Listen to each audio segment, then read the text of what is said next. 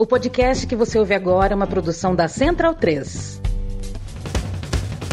Começa agora pela Central 3, o programa para quem sabe que o futebol é muito, muito mais do que apenas um jogo. Está no ar o podcast da Trivela.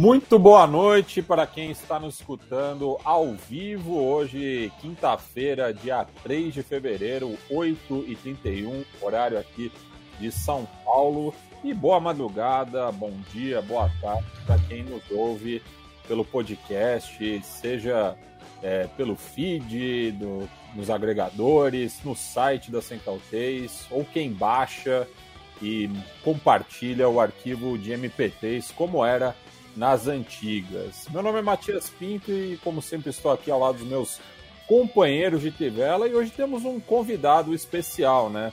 Vocês estão vendo aí, quem está acompanhando ao vivo, estamos com, com ausências de Bruno Bonsante e Leandro e a mim. Então a gente tem que chamar um outro palestino para compor aqui com a gente. Está Fernando Cesarotti, ele que toca o Olympicast. Como tá, Cesarotti? Boa noite, amigos. Boa madrugada, bom momento para o pessoal que foi pegar no podcast. Estamos em expectativa de uma participação decente do Palmeiras no Mundial. E estamos aí para conversar sobre seleção, Copa Africana e tudo mais que está na nossa pauta de hoje. Bem, temos aqui conosco também Felipe Lobo. Eu já lanço uma pergunta aqui, Lobo. O Cristiano Ronaldo vale mais do que a Rede Globo de televisão? Ah, pra mulher dele talvez valha, né? Acho que depende do, de quem você pergunta, né? É, sei lá, pra, pra, pra mulher do Cristiano Ronaldo, a TV Globo não vale nada, né? Ela nem conhece, não importa muito, né? Agora você tá falando ah, de direitos de TV, aí precisa, quem fala isso precisa estudar um pouco, né? É só isso. Boa noite, boa tarde, bom dia, boa madrugada, bom crepúsculo, como diz nosso caro Matias no, no sucesso da casa, o xadrez verbal. e conosco aqui também, direto de São José dos Campos, está Leandro Stein. Como, como foi a volta ao Martins Pereira, Stein? Não foi, porque eu acabei não indo no jogo, acabei tendo problemas pessoais. Perdi uma, uma vitória do São José por 3 1 mas tive alguns problemas, não, não consegui ir ao estádio. Ia ter ido ontem, porque era uma rara quarta-feira de folga, mas pelo menos fiquei vendo sim, no jogo do São José, consegui acompanhar na íntegra as tiras da CONCACAF à noite, os maluquices, principalmente os Estados Unidos em Minnesota, botando Honduras para jogar com menos 15, e aí a gente vai falar disso agora também. É, então, aproveitando aí o gancho inicial do Stein. Vamos começar né, pelas eliminatórias da CONCACAF para a Copa do Mundo de 2022, a ser disputada no final do ano no Catar. É, e a questão climática pegou, né? O, o, Canadá recentemente já tinha feito procedimento parecido contra o México, né? Mandando o jogo em Edmonton, que é a cidade mais setentrional daquelas que tem capacidade para é, abrigar um jogo dessa importância. E os Estados Unidos jogou no recém-inaugurado estádio em Minnesota, né? É, estado muito conhecido, né? Pelo, pelo frio. É, basta lembrar, né? Que a, a, as tirinhas do Charlie Brown são passadas em, em Minnesota, né? O, o, seu autor é natural do estado. É, muito forte no hockey, no, no gelo também, enfim, tem tradição. E Honduras sentiu muito, né? Esse final de semana eu levei meu filho num, numa dessas roubadas de shopping, que era Aventuras no Ártico. A gente ficava numa câmara que simulava, né? Como seria a sensação térmica no, ar, no Ártico. Menos 20 graus podia chegar. Oh, delícia. Cara, você tirava a luva, já sentia um negócio. É, o corpo inteiro sentia. Imagina jogar bola nessas condições. Tá louco, foi uma, foi uma loucura, né? Mas isso é algo, é, digamos, recorrente dos Estados Unidos, né? Os Estados Unidos já usaram esse, já, esse recurso antes. É, até é, é, é, muito comum que, que os Estados Unidos façam isso contra o México, por exemplo, é, por dois motivos, né? Em geral, porque um estado como Minnesota, por exemplo, tem bem menos ascendência latina e mais, menos imigrantes também, né? Então, é, a gente se acostumou, por exemplo, a, a, que os Estados Unidos usem o estádio, o antigo estádio agora, né? Que, que mudou, que era o do Columbus Crew, que é também, né, numa situação dessa, é, ali próximo, inclusive, né? Esse e, e, e é uma cidade mais futeboleira também, né? Sim, é, eles são bem conhecidos por ter os. Até a torcida, sabe que Estados Unidos tem uma torcida organizada da seleção, né? Que junta. É, a ideia é mais pare... é parecida com o que acontece na Argentina, um pouco, né? A Argentina tem a, a, digamos, a seleção das torcidas organizadas, né? Pega caras de torcidas organizadas de vários lugares para, enfim, para colocar é, numa para a seleção. E aí eles chamam de é, outlaws, é, os foras da lei. E eles jogam ali. É, e, e, em Columbus era muito forte ali, é, é do mesmo estado, fica ali pertinho e vão, é, enfim, vão, vão jogar ali nesses, nesses lugares frios. Já jogou contra Costa Rica uma vez também, um jogo que ficou bem famoso, né? Justamente por ter é, sido muito frio, né? É, e Estados Unidos usa mais ou menos como a Bolívia usa a altitude, né? A altitude é uma, é uma arma da Bolívia e os americanos, até por estarem numa, num país onde muitos dos seus adversários têm imigrantes, né? Se a gente pensar, por exemplo, Estados Unidos joga fora de casa em Los Angeles, né? Se jogar contra o México ou Nova não York. Não só contra o né? México, né? Não só contra, contra o México. El Salvador, né? Honduras. Se, é. a gente, se a gente lembrar até da, da, da Copa de 94, é, a Irlanda jogou em casa em Nova York, né?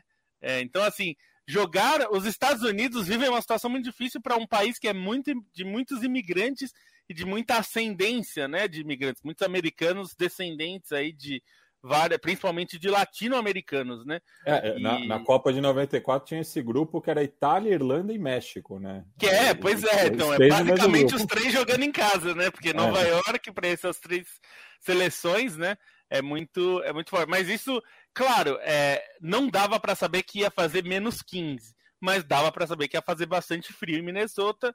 É, até, enfim, é, o técnico Greg Berhalter, Berhalter fez uma justificativa ali que era uma questão logística, porque jogou contra Canadá é, e foi longe, né? Não queria jogar numa cidade muito baixa, mas a gente sabe que tem uma questão esportiva também, né? Você coloca o adversário em condições adversas. E ele falou, e eu acho que até tem alguma razão, que quando vai quando é o contrário, né? Vai jogar é, no, no, na América Central, por exemplo, os Estados Unidos também pegam condições climáticas desfavoráveis a eles, né? Muita umidade, calor muito alto. É, então, é, eu entendo a reclamação da, de Honduras, porque eu acho que foi um pouco extremo. É menos 15, até era uma questão de saber se precisava ter o jogo ali. Se, enfim, a gente sabe que é, essa data FIFA já é em função de adiamentos, né? Normalmente não, não se joga de, de no, em janeiro, né? Janeiro, ah, que e, é. E a CONCACAF está né? fazendo rodadas triplas, né? Pois é, então já a CONCACAF foi a, a, a, a confederação que mais adiou jogos por causa da pandemia, né? Até pelos Estados Unidos terem sido um país muito afetado pela, pela pandemia, né? Um dos mais afetados, o país que mais teve é, infectados, mortes, enfim. E, e aí tá tendo que correr atrás, não daria muito para adiar. Mas foi uma situação que podia ser melhor avaliada, porque menos 15 é realmente muito frio. Mas, assim, eu acho que a, o, o, o, fator pitoresco é interessante, assim, né? Se a gente pensar. Eu, a gente ama pensar na ideia de uma repescagem que envolvesse a, a Colômbia, a, a Bolívia E, por exemplo, a Austrália, né? A Austrália tendo que jogar em La Paz seria muito divertido, né? Mas é, acho que faz parte, de, em certa medida faz parte. Menos 15 é um pouco muito, é, mas é, acaba sendo curioso porque Estados Unidos, eu acho que esse é um sinal que os Estados Unidos levam o futebol a sério, porque eles sabem que se, se tanto fizesse, eles jogavam em qualquer lugar, mas eles sabem que eles precisam jogar é, em Portland, em, é, em, em, Minnesota, porque são lugares onde está mais ao norte, tem menos imigração latino-americana e tem as condições climáticas que são desfavoráveis a esses países. Né? Então, eu acho que é, é meio que colocar o regulamento embaixo do braço e falar: bom, futebol se joga em qualquer lugar, vocês que se virem. É, eu é, acho legal, eu não acho ruim, não. E o, o, Chile fez algo parecido na semana passada, né? Mandou pela primeira vez uma partida oficial em Calama, né? Que é, é uma das cidades mais altas do país e é muito árido também, né? Tem esse componente também não, não venceu a Argentina na ocasião, mas os jogadores acabaram é, se adaptando à altitude e venceram a Bolívia, que não é tão comum, né? Então o Chile é, voltou à briga aí por uma da, das vagas é, diretas ou indiretas, pensando na repescagem para a Copa do Mundo, também se aproveitando dessa questão climática. Mas falando do, do resto da rodada da CONCACAF, Stein, eu queria que você desse um, um panorama aí, né? O Canadá está muito próximo da, da vaga, né? É, pensando que faltam três rodadas, enfrenta ainda dois adversários diretos, mas que estão mais atrás, né? O caso de, de Panamá e Costa Rica. Mas eu imagino que é só com uma tragédia que o, o país norte-americano fique fora da Copa do Mundo no Catar, né? Depois de 36 anos de ausência. É, eu acho que o Canadá tá com um bom time, foi superior a El Salvador no jogo, né? Apesar de certa pressão da torcida ali, de alguns momentos em que El Salvador até conseguiu é, tomar conta do jogo, mas o Canadá foi melhor ao longo dos 90 minutos. Deu até sorte no gol, né? O lance é meio bizarro, assim, o lance do primeiro gol, e aí depois mata o jogo num gol de contra-ataque no fim, que foi um roteiro bem parecido desse jeito, nesse final, com o que já tinha acontecido no clássico contra os Estados Unidos antes, né? E acho que a consistência do Canadá e a maneira como tá com o time acertado, como o time não depende nem do Alfonso Davis, que é o principal jogador que está ausente depois de, de, descobrir um problema cardíaco, ainda está tá investigando, está fazendo exames, está sem o principal jogador e continuar jogando consistentemente dessa maneira, acho que diz muito sobre as chances do Canadá, né? Eu acho que essa rodada acabou sendo bem determinante, assim, já para encaminhar as vagas, né? Considerando que ainda faltam mais três jogos, mas o Canadá com 25 pontos, ah, não, não vejo como perder essa vaga. Estados Unidos e México com 21 também deram grandes passos. Estados Unidos, acho que é bom salientar que, embora tenha botado Honduras nessas condições, não precisava nem disso, porque Honduras está numa campanha patética nesse octogonal final. É, e os Estados Unidos fez, acho que a, a, melhor partida das que eu vi, pelo menos nessas, nessa fase final de eliminatórias, porque foi um time mais direto. Eu acho que faltava isso para os Estados Unidos. Em alguns jogos, o time teve muito volume de jogo e não, não soube aproveitar isso. Acho que dos jogos ainda pesa a vitória contra, os, contra o México, né? Ainda teve uh, aquela virada sensacional que, que aconteceu contra quem que foi mesmo? Foi contra o, a Costa Rica, contra Honduras mesmo, a virada dos Estados Unidos contra Honduras, então acho que tem esse, esse lado, mas foi um jogo dos Estados Unidos acho que mais agressivo, algo que faltava mais. E o México com 21 pontos aí tem que agradecer porque o México não está jogando bem, o México é, tem muitas críticas sobre o trabalho do Tata Martino e esse jogo contra o Panamá também não foi uma boa atuação do México.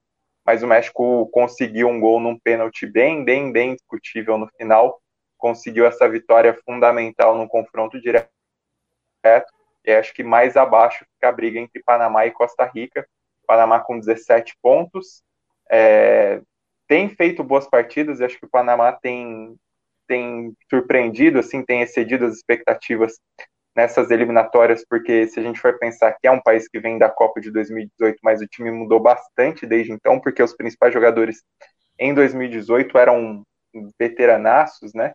É, Blas Pérez, é, Balói.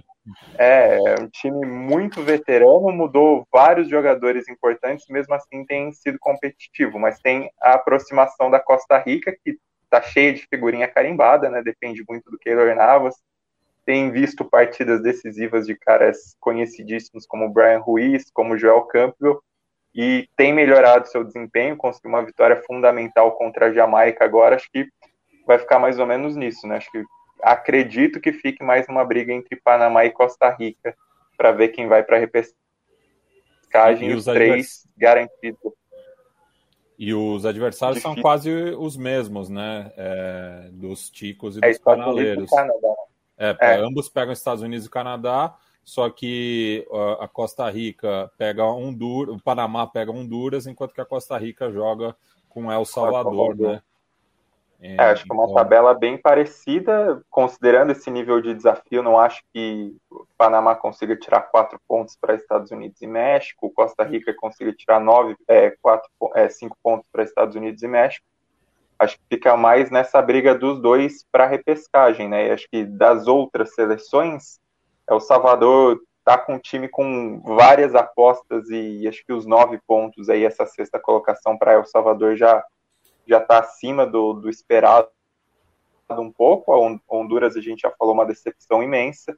E a Jamaica, para mim, acho que ficou devendo nessa campanha, porque tinha uma, uma certa expectativa pela abertura, né, pelo início de convocação de filhos de, de imigrantes, nascidos principalmente no Reino Unido, o exemplo do, do Michael Antônio, e a Jamaica não, não conseguiu, unindo essas peças, fazer uma campanha tão boa assim. Até tem momentos de jogos que, que a Jamaica vai bem, mas são só sete pontos, né? Uma vitória só em, em 11 jogos, então a Jamaica, considerando essa possibilidade que abriu nessa campanha, ficou devendo.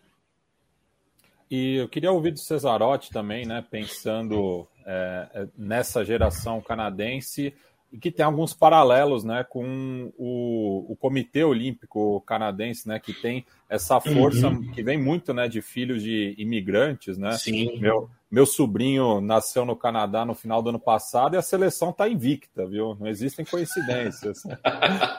é, é um trabalho que já vem sendo feito e o Canadá vem subindo nas classificações olímpicas né, nos, últimos, nos últimos anos, vem conquistando uh, bons resultados, não só nas Olimpíadas de Inverno, né, que eles até sediaram não tem muito tempo atrás, né, em Vancouver, 2010. 2010 né, mas eles sediaram, eles têm evoluído também nos, nos quadros de medalhas, né, e sendo mais competitivos é, em outros esportes em que eles não eram tão famosos, né, até a seleção de vôlei deu trabalho ultimamente para o Brasil em campeonatos e tal. Quer dizer, eles estão melhorando, né? O, eles têm um trabalho muito parecido, né? E muito próximo dos Estados Unidos, baseado uh, nas universidades, né?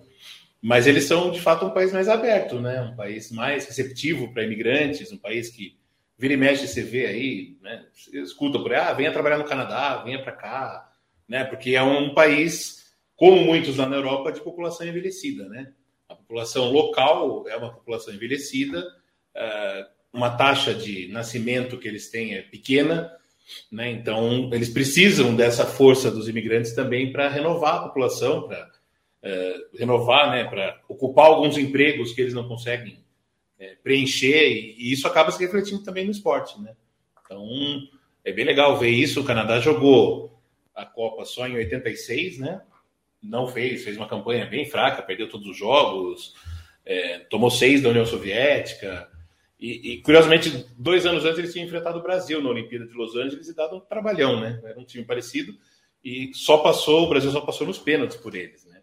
Então eu acho bacana ver o, o futebol crescendo e lembrando que são sede da próxima Copa do Mundo também, né? Ainda a FIFA não anunciou como que vai ser a, a seleção, diz que não, não vão ter os três os três co-organizadores não vão ter vaga garantida. É, não, não tem vaga garantida. Então, vamos ver como que eles vão se organizar, mas assim, vai ser muito legal que eles tenham um time bacana né, para jogar a próxima Copa em casa e já chegar aquecidos, né? Que, que foi o que aconteceu com os Estados Unidos em 94, né? Foi, foi muito importante para os Estados Unidos conseguir a classificação para a Copa de 90, né? Com um gol meio espírita de última hora no último jogo, Né? Todo mundo dava os Estados Unidos como eliminado, porque você já chega na Copa do Mundo já sabendo o que, que é disputar uma Copa do Mundo. Né?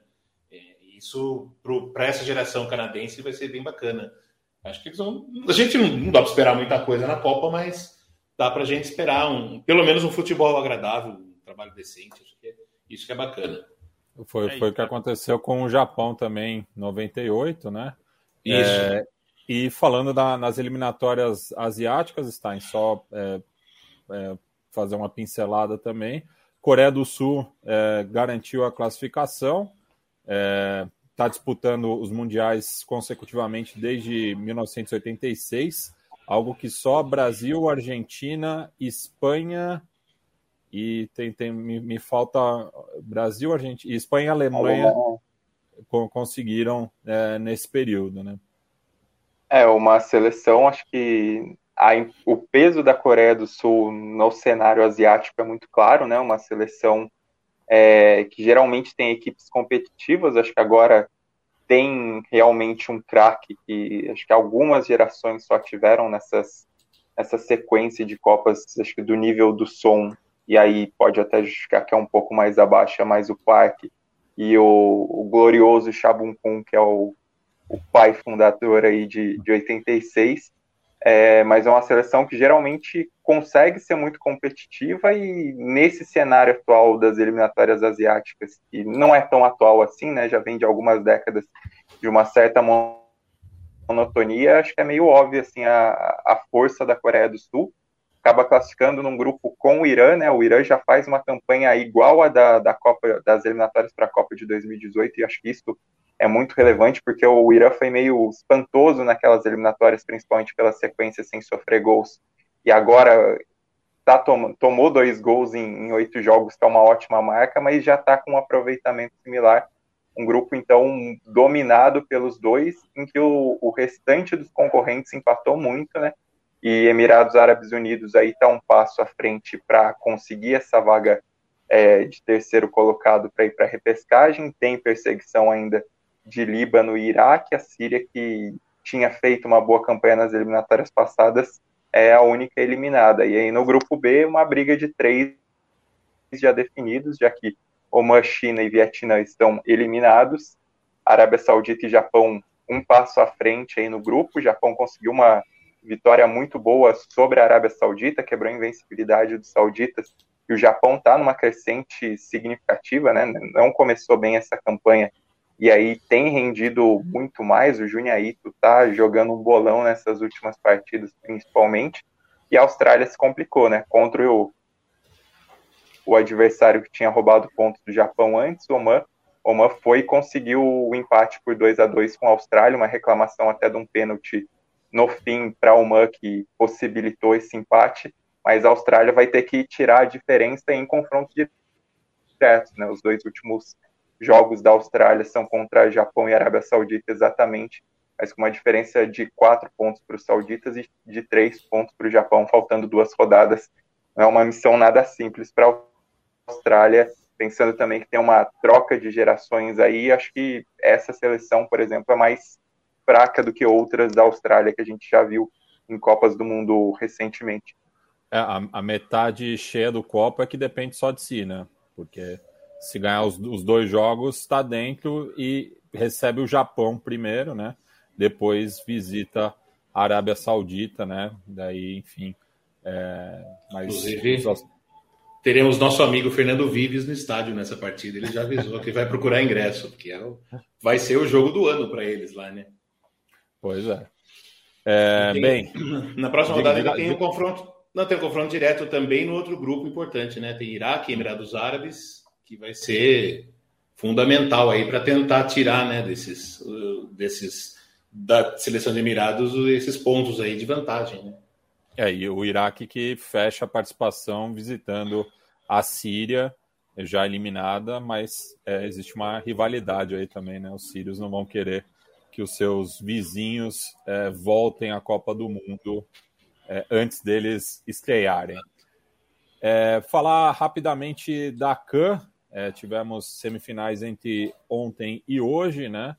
É, enfim, eu acompanhei apenas o jogo de hoje é, e era um, pouco do esperado, né? Um jogo bastante físico, é, com pouca chance de gol, né? As duas seleções cansadas, ainda mais o Egito que vinha de duas repescagens, né? Enfim, muita umidade é, no, em, em Alondé, mas os Camarões ficaram pelo caminho e o Egito avançou mais uma vez nas penalidades. E não dá nem para falar, né, que o, o, o, os batedores camaroneses não podem voltar para casa porque eles já estão em casa, né? Mas vou tirando a Bubacar, sacanagem, né? Os caras bateram muito mal.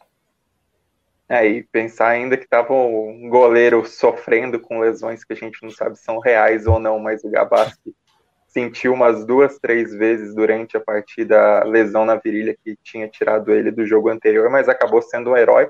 Tipo, uma imagem bem legal do jogo foi a, a hora que estava o El Hadari, que é o goleiro histórico, né, o goleiro é, tri, o goleiro do tricampeonato de 2006 a 2010, estava presente em 98, é o, goleiro, é o jogador mais velho a disputar uma Copa do Mundo, ele é o atual treinador de goleiros e foi lá abraçar o, reserva, né, tomou a posição do El Chenal que se lesionou, não volta mais nessa CAN, uma comemoração muito grande, não foi um jogo realmente bom, para falar a verdade, foram 120 minutos perdidos diante da, da TV, teve, acho que o comecinho ali foi um pouquinho mais legal quando o Camarões dominou, depois o Egito melhorou, mas não foi nenhum jogo de tantas chances de gol, né? Acho que questão de abertura, de qualidade, acho que Burkina Faso e, e Senegal foi melhor. Primeiro tempo foi mais equilibrado, mas também foi um tanto quanto é, amarrado, com muitas paradas por conta de, de lesão, enfim, teve algumas paralisações no jogo.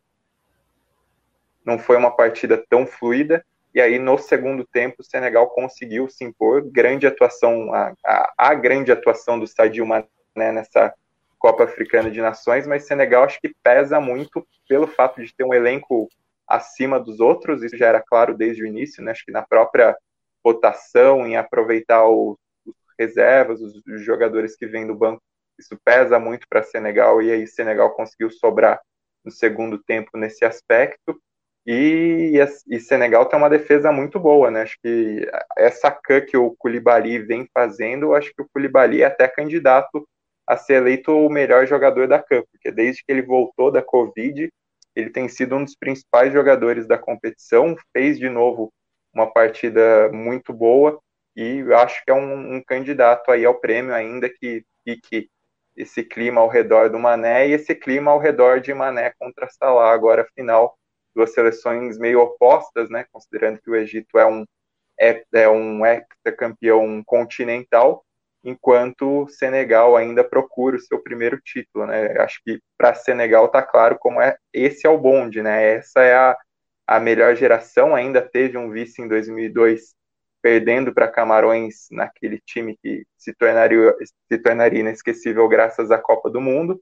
Depois teve a derrota mais recente para a Argélia em 2019 mas acho que pela consistência, Senegal está no, no seu momento histórico na Copa Africana, embora não seja uma seleção que apresente um futebol tão inventivo, mas acho que tem melhorado na competição. Isso é um ponto positivo também para chegar para a final, enquanto o Egito passou por um caminho muito mais duro, um caminho de prorrogações, e, e acho que chega bem mais desgastado, até pensando que jogadores importantes lesionaram. Né? A gente falou do, do El Chenal e teve o Egazi, que é o principal nome da defesa.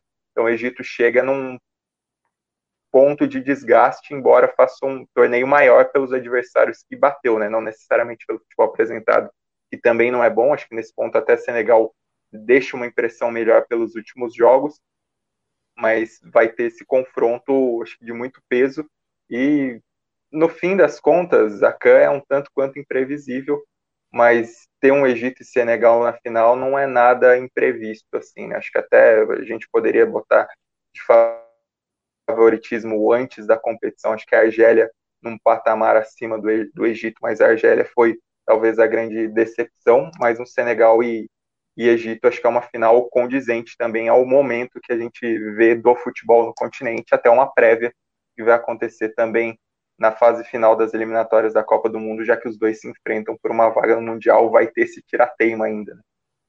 Né? Eu acho é. que é, é legal que ficou um cenário igual da final da Copa de 2018, né? Em que um time chega passando livre, vencendo os jogos, os três jogos nos 90 minutos, e o outro que jogou uma partida a mais, né? Porque a Croácia tinha feito três prorrogações, duas disputas de pênalti. O Egito a mesma coisa, ele vai chegar depois de três prorrogações, duas disputas de pênalti, quer dizer, tendo disputado praticamente um jogo a mais nesse intervalo de tempo aí. Então acho que isso pode e pesar Senegal contra com, eles, né? E Senegal com um time mais inteiro, né? Pois é, eu acho Pensando que Pensando nas peças, né? A diferença é que na outra vez era o time com mais tradição, entre aspas, que chegava mais descansado, né? Agora o time de mais tradição é que suou mais a camisa, mas vai ser bem interessante assistir esse, esse confronto. O que eu fui surpreendido hoje é de saber que tem uma decisão do terceiro lugar. Eu achei que não ia ter, eu achei que não tinha e vai ter o jogo no sábado ainda. Quer dizer, Camarões não vai nem ter o tempo de esfriar a cabeça direito ainda para já fazer não, tentar o prêmio de consolação, né? Dois dias, pô, parece. 48 horas depois de uma prorrogação pesada. É, eu acho que vai ter cara que vai, vai pedir para ficar no banco, né? É Enfim, é isso. Mas...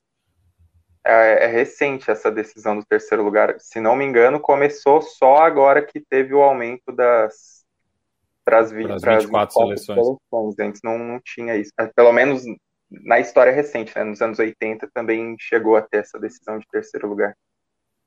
Bem, é, antes da gente seguir adiante, é, cumprimentar aqui o pessoal que está acompanhando a gente ao vivo, é, pelo YouTube, Twitch, enfim, o Diogo, o Heitor Gomes, o Caio Arthur, Matheus Bonfim, Paulo Pereira, Gabriel Oliveira, o seu xará Gabriel Rodrigues, Luiz Guilherme, que manda abraços lá de Belém, o Bruno Neves Pereira, o Leonardo Vavassori, é, o Silvio Nunes Silva, que nos escreve de São Leopoldo, no Rio Grande do Sul, terra do grande Aimoré, o índio capilé, Diego Assunção, que nos escreve de Timon, no Maranhão, o Lucas Silva, que coloca aqui a questão Salah ou Mané, é, vai, vai, ser uma, um debate recorrente aí na, nas próximas semanas, Pedro Padovan, Ricardo Carmo, que nos manda uma boa noite de Algodoal, no Pará. Conhece, Cesarotti?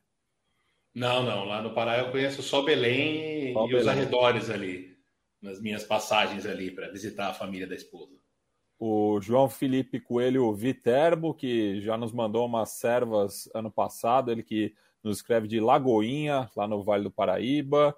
O William Simino é, elogiou aqui a cabeleira do Stein, Felipe Desidério, Juan Pablo, Rodolfo Ribeiro, o Maxwell Pinheiro, que diz que é o, Triva, é o Trivas, não tem jeito. é, enfim. É... Matias, só, só fazer uma correção, deletei da minha mente, tinha a decisão do terceiro lugar na com 16 times também, só não me lembrava desses jogos relevantíssimos. Não, mas né? é, terceiro pois e é. quarto é. tem que esquecer mesmo, tem que apagar do HD, porque é um jogo irrelevante, é uma crueldade com, com os atletas. Acho que na Olimpíada faz sentido por conta da, da medalha, medalha. mas nesse, nessas competições, é, enfim. É, tem até os casos da, dos países sedes, né? Burkina Faso, se eu não me engano, em 98 disputou terceiro e quarto, mas acabou perdendo também, né? Então é, tem aí a, a, chance de conseguir uma classificação melhor do que quando foi sede, apesar que já chegou na final recentemente, inclusive, né? É, bem, momento KTO, que é a nossa parceira desde o segundo semestre de 2021, é, que sempre nos oferece aí ótimas odds, suporte em português e por diferentes canais, inclusive as redes sociais. Tem a malandinha, que é uma modalidade para lá de divertida, para você apostar por pouco e ganhar muita, que lembra um clássico da loteria. E agora com a novidade que permite apostar também no BBB, né? É, para você que acompanha aí o reality show e quiser tirar uma graninha também, é, as odds geralmente estão mais na cara do público, né? Tem, tem toda essa onda. Mas queria ouvir aí do, do, do Felipe Lobo quais são os palpites é, dessa semana e se você lembra qual foi o seu score é, da semana passada. É, meu caro Matias. Pois é, então tem. Eu, até preciso. Eu tava pegando aqui, preciso é, checar qual foram, quais foram os palpites, porque eu não lembro de, de cabeça. O que significa que provavelmente eu errei, né? É, mas. É, ah, eu, eu até vou ressaltar aqui que peguei três jogos grandes assim desse fim de semana e Barcelona e Real Madrid, ah, Barcelona e Atlético de Madrid, Atlético de Madrid é, vão se enfrentar nesse fim de semana, mando do Barcelona no Camp Nou. E, bom, a gente está vendo um Barcelona ainda sofrendo para fazer gols, principalmente, né? Um time que trabalha muito a bola sem conseguir é, marcar gols com facilidade. É, trouxe aí um monte de reforços, vários reforços para o ataque, né? Já tinha trazido o Ferran Torres e agora nessa reta final de janela confirmou o Adama Traoré e o Aubameyang. Nenhum dos dois deve estar em condições plenas aí para jogar. Provavelmente, é, pelo menos algum deles deve ser opção já, se não os dois. Mas a tendência aqui é a gente ter poucos gols. É, ainda que a gente tenha um time do Atlético de Madrid que, enfim, melhorou nesse aspecto, não é um time de tão poucos gols como já foi em outros momentos. Tem o Matheus Cunha, que vem muito bem já, já tá quase dando aquele farol alto pro Luiz Soares. É que o Luiz Soares é muito importante, mesmo sem fisicamente estar no auge, ele consegue ainda ser muito decisivo, né? Então ele continua sendo importante, mas é uma opção que tem entrado sempre. Apesar de tudo isso, acho que o número de gols nesse jogo deve ser baixo. Então, menos de dois gols e meio, cotação 1.81. Tem mais um clássico, dessa vez na Itália, Inter e Milan são os dois times que estão ali nas cabeças pelo título da Série A nessa temporada, o Scudetto. A Inter vem melhor, vem jogando melhor, vem conseguindo resultados melhores, é o favorito nesse confronto. É, e aqui é o contrário, a gente já se acostumou a falar do futebol italiano de poucos gols, mas esses dois times têm bons ataques e têm feito bastante gol. Então aqui a aposta é inversa, mais de dois gols e meio está pagando 1,71. É uma boa aposta, considerando que os dois times são times bastante ofensivos. O time do Inzaghi se tornou mais ofensivo até do que era com Conte, e o Stefano Pioli tem feito o Milan jogar mais para frente. É um time que busca bastante o ataque. Precisa ver quem vai estar tá no ataque, que o Milan tem sofrido um pouco com lesões, mas é um time que tem bastante opção interessante ali no, no ataque. Se não joga o Ibra, joga o Giroud, que tem feito bons jogos. Enfim, é um time interessante. Por fim, aí não é um clássico, mas é um duelo é, de desesperados, de certa forma.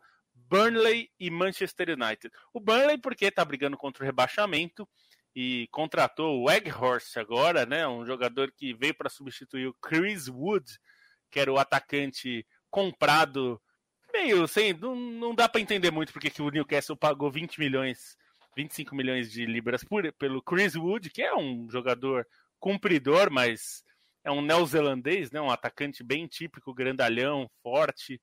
É, e aí eu acho que o Horse é até melhor né, do que o Chris Wood, só que ele é anti-vax, então ele é pior, né, de certo aspecto. É, e, no, e o Manchester United, no desespero, não pelo rebaixamento, claro, mas porque a, a briga está muito longe do, do, United na ponta da tabela, né? O United sabe que o título já está para trás. Aliás, o Chelsea e o Liverpool também sabem, porque o título já é do Manchester City, é, informalmente, né? Mas vai ser. Agora, a briga por competições europeias e principalmente por Champions League ainda está muito viva. E o United precisa começar a vencer, porque senão a briga vai ser só por Liga Europa. E aí acho que não é bem o que o Ralf Rangnick e a direção do United querem, com todo esse contexto, menos de dois gols e meio, porque o Burnley é um time muito ruim e o Manchester United não é um time tão ruim contra o Burnley, mas tem jogado muito mal. É, então também não é. É difícil esperar que o Manchester United faça muitos gols. Claro que eu tô falando isso aqui, o Cristiano Ronaldo vai fazer um hat-trick e acabar com tudo isso que eu falei. Mas isso é sempre uma possibilidade, é por isso que a gente aposta, não é mesmo? Então, esse, essas são as três apostas aí da semana. Então, espero que vocês acertem tudo. É, eu não digo que eu vou acertar, né? Mas pode ser que vocês acertem. Aí vocês podem mandar para mim e falar: eu apostei tudo ao contrário do que você falou e ganhei. Aí, meus parabéns para você. Aliás, se você quiser apostar em zebra, o Brentford enfrenta o Manchester City, está pagando 21 para 1 a vitória. Então, se você puser 10 na vitória do Brentford, tá pagando 21, aí você vai ganhar 210. O, o, o Eriksen é já estreia? Não, acho que não deve estrear ainda. A estreia dele, ele não tem condição física ainda, né? A gente não, é, não sabe exatamente qual é o patamar físico dele. Ele deve estrear mais para o meio de fevereiro, talvez já no final de fevereiro, inclusive. Porque, enfim, ele ficou muito tempo parado, né? Por causa daquela, daquela questão cardíaca. Difícil ele voltar a jogar tão rapidamente. Mas tem essa aposta aí. Você é doido, o Brentford vem de quatro derrotas e o Manchester City de quatro vitórias. Se você acha que a coisa vai inverter, a hora de você jogar ali um dezinho para né, garantir é essa. É, então entra lá em kto.com, fica aqui sempre o nosso agradecimento aos parceiros lá do Sul que estão dando essa moral aqui para gente. Toda quinta-feira o Lobo tá dando a cara aqui é, enfim, tá, tá dando aí as dicas. Se você quiser aproveitar, bota uma graninha lá que pode vir aí o retorno, né? Sempre pensando aí nessas odds. É, o Gabriel Oliveira lembrou aqui, né, que não à toa a franquia da NFL é o Minnesota Vikings e o Luciano lembrou do clássico Super Patos, né, que aqui no Brasil foi traduzido como Nós Somos os Campeões, alguma coisa assim. Aquele filme ruim com o Emílio Esteves mas que era um clássico da sessão filme, da tarde. Filme ruim né? que é bom, né? É, filme ruim que, que é bom. Inclusive, quando meu filho pediu a assinatura do Disney Plus, eu assisti de novo, porque estava presente lá.